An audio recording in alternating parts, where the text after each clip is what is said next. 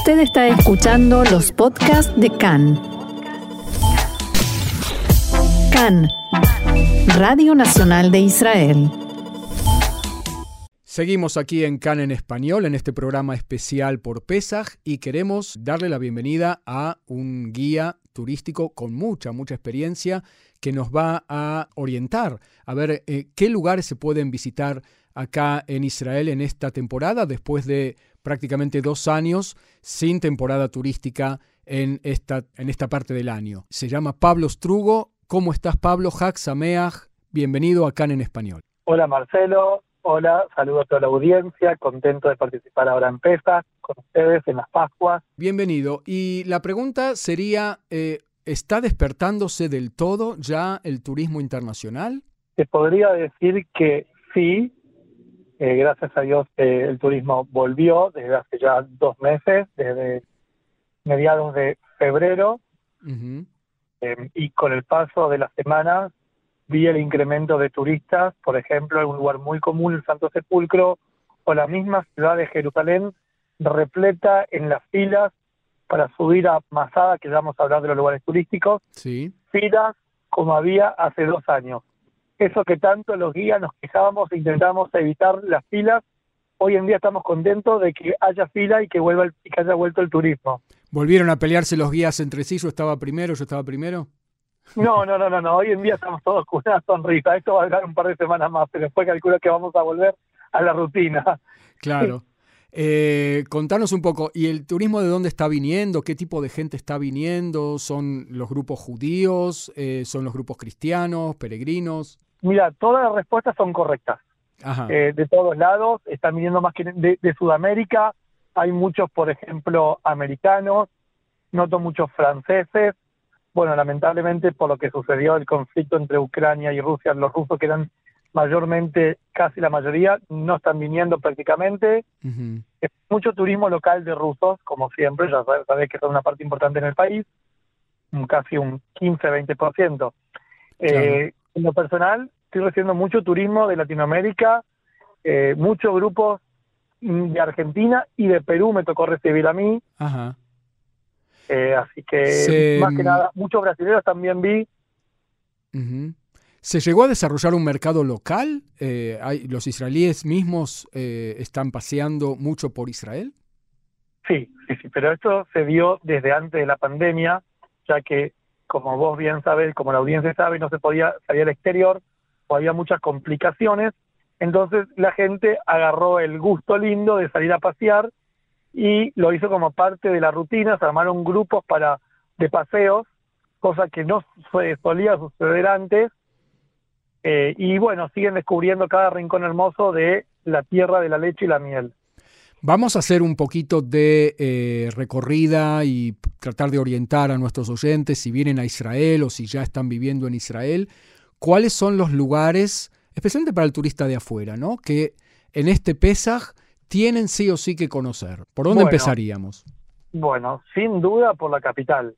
Sin duda empezaríamos por Jerusalén, uh también la orientación, pero vamos a hacer de cuenta un programa eh, mixto. Se puede hacer, por ejemplo, bordear el casco antiguo de la ciudad vieja de Jerusalén, eh, para subir al Monte de los Olivos, que es donde se podría decir la llave de la humanidad, donde todo empieza, hablando del judaísmo, cristianismo, islam, por donde va a entrar el Mesías según el judaísmo, el cementerio más grande en el judaísmo más importante, de 3.000 años, con más de 100.000 tumbas. Fíjate cuánta importancia, enterrado grandes rabinos, Después, por ejemplo, se puede seguir, con, continuar el recorrido en el mercado de Manila, que yo llamo la vía dolorosa de los maridos. claro. o de los buenos amigos, o de las buenas, o de las buenas esposas que le compran cosas a sus maridos. Eh, también, también, eh, o de los buenos turistas, ¿no? Que, le dan regalo a los a sus guías. Por si algún guía escucha. Sí, no hay que olvidarse. Sí, tal cual. claro. Después, por ejemplo, eh, se puede entrar por la puerta de Iafo, se puede hacer el barrio armenio, comiendo la típica comida armenia, algo desconocido para la mayoría de turistas y también para, para gente que vive aquí. Eh, visitar la tumba del rey David, la última cena, como no, el muro de los lamentos, que vos sabés, aprovecho y te cuento algo también que en hebreo, piedra se dice Eben. Así y es. Eben, las tres letras de Abba, eh, Ben y Nejes, que significa papá, hijo y nieto. Ah, ¿no? Algo mira. muy simbólico. Entonces, ¿y cómo no visitar el muro de los lamentos? También un poco el barrio árabe, comiendo comida típica también árabe. Van a pensar que es un paseo culinario, porque ya les dije comer en el barrio armenio, también comer en el barrio árabe. Pero bueno, se pueden los típicos postres árabes como knafes y tantos otros. Y pero lo que pasa es Eh, que, que hoy en día, sin la- lo culinario, el turismo prácticamente no existe, acá y en todo el mundo, ¿no? Yo coincido con vos. Para mí, poniendo un poquito de humor, un hombre sin panza como un cielo sin estrellas. Bien, me viene muy bien a mí eso. Por- de- claro. Lo voy a utilizar en un futuro cercano mío. Eh, ok, fuera de Jerusalén, ¿a- ¿hacia dónde te irías? Y bueno, mira, yo tiraría una moneda y haría sorteo, porque eh, ahí está la gran discusión. Es tan hermoso el país, tanto hacia el norte o hacia el sur. Pero vamos a decir que vamos hacia... Decime vos, Marce, lo que vos quieras. A ver, ¿no? Empecemos por el sur. El sur. Bueno, el sur, eh, por ejemplo, podríamos ir al desierto de Judea, bajar al punto más bajo de la tierra. Eh, yo siempre digo que para, fíjate que todos los días tenemos siempre los lemas turísticos, para subir al punto más alto de la tierra, uno necesita mucho esfuerzo, sacrificio, resistencia, entrenamiento, pero para bajar al punto más bajo de la tierra, solamente venir a Israel. Es muy fácil. Bueno, pero por ejemplo se puede visitar el Mar. Muerto, Estamos hablando del Mar Muerto, ¿verdad? el- por ejemplo, exactamente, el Mar Muerto, el punto más bajo de- del planeta. Eh, se puede visitar, por ejemplo, zona de monasterios, hacer paseos caminando por el, el desierto de Judea. Se puede continuar hasta, yo llamo, la Ibiza israelí. La autobauticé la ciudad de Eilat. Tiembla Ibiza, ¿no? Claro. me imagino.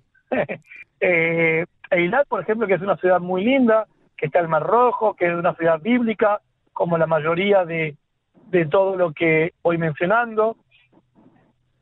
Eh, Eh, por ejemplo, se podría... la- la- ¿El arrecife de corales sigue estando bien para visitarlo o hay mucha contaminación? No está bien, sino está mejor que antes.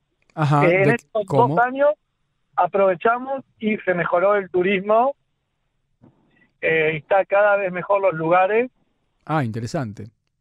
Claro, Eh, la, la naturaleza en general mejoró, ¿no?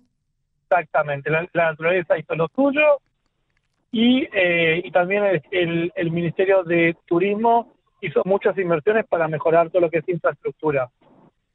Eh, y ya que estamos en el tema eh, de infraestructuras, eh, el tema de la accesibilidad para discapacitados, ¿también mejoró?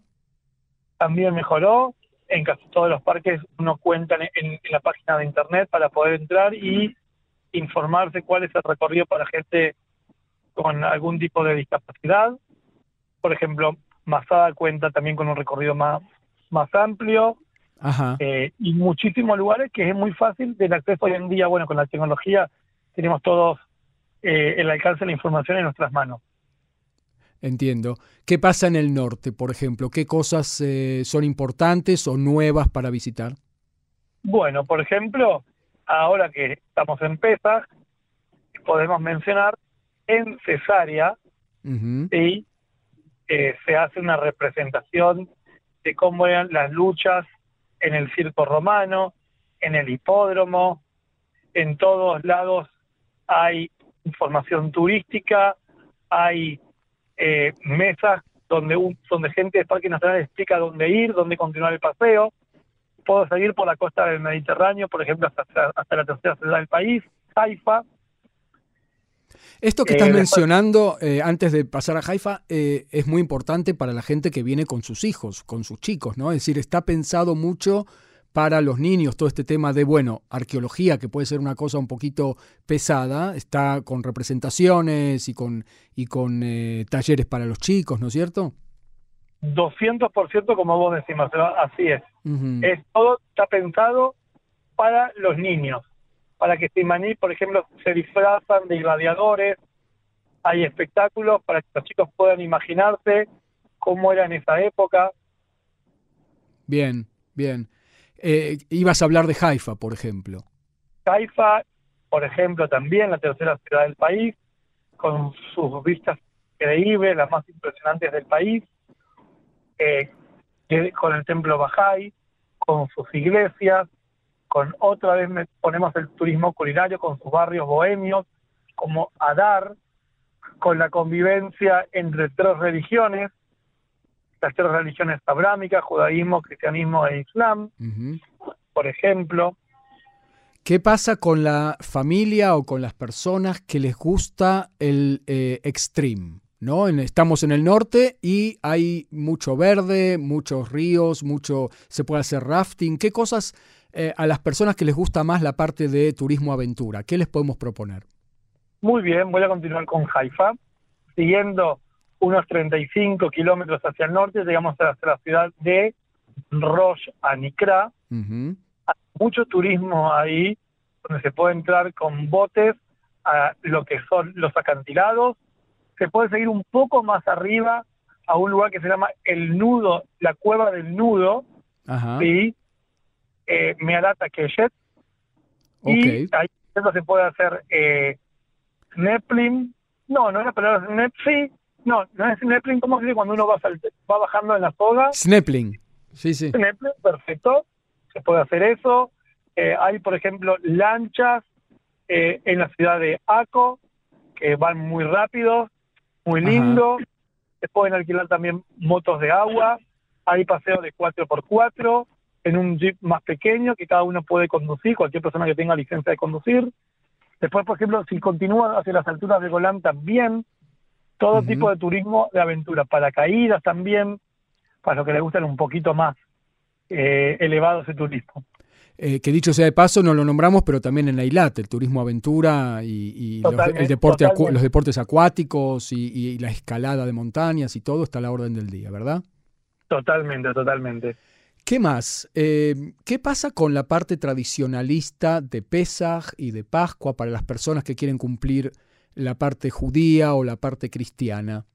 Bueno, eh, por ejemplo, en todos los lugares en Israel como vos sabés, ahora en Pesas respetamos lo que es eh, no mezclar con levadura, entonces imagínate que en todos los lugares hay para comer el pan típico, la matzá, sin levadura, así que puede cumplir con este precepto, se puede disfrutar, se puede pasear, y lo mismo también con el turismo cristiano, visitar los lugares de las Pascuas, eh, ya sea Nazaret, ya sea alrededor del mar de Galilea, con sus iglesias, adornadas eh, en efecto a lo que es las Pascuas cristianas. Lo mismo en todos los lugares para comer existe lo que es el pan sin levadura, como estaba, como estaba mencionando. Bien. La masa. Muy bien, yo creo que las personas que vengan acá eh, a Israel a pasear durante estas Pascuas la van a pasar muy bien. ¿Algún otro detalle que quieras incluir? Eh, podemos agregar el turismo de minorías, como por ejemplo varios, varias, varias minorías tratadas en el país, como los drusos, características de los lugares lindos, con sus lindas vistas, típicas comidas y vestimentas, que son muy acogedores, siempre reciben a la gente muy bien, muy, muy lindo. Excelente, muy bien, muy bien. Bueno, queda hecha la invitación entonces para directamente venir a pasear a Israel, no perderse esta temporada, la primera eh, plena temporada después de la pandemia. Pablo Strugo, guía turístico en Israel, muy recomendable aparte, una, persona muy famosa, muy eh, querida y con mucha experiencia aquí en Israel. Te agradecemos muchísimo este paso por Can en español y nuevamente Sameach. Sameach y muchísimas gracias por ser parte, los sigo, hacen un muy lindo trabajo y siempre, siempre recomiendo el canal porque nos informa muchísimo y aprendemos siempre cosas nuevas. Muchas, muchas gracias. Gracias, gracias a vos. Shalom, shalom. Hak Sameach. Shalom.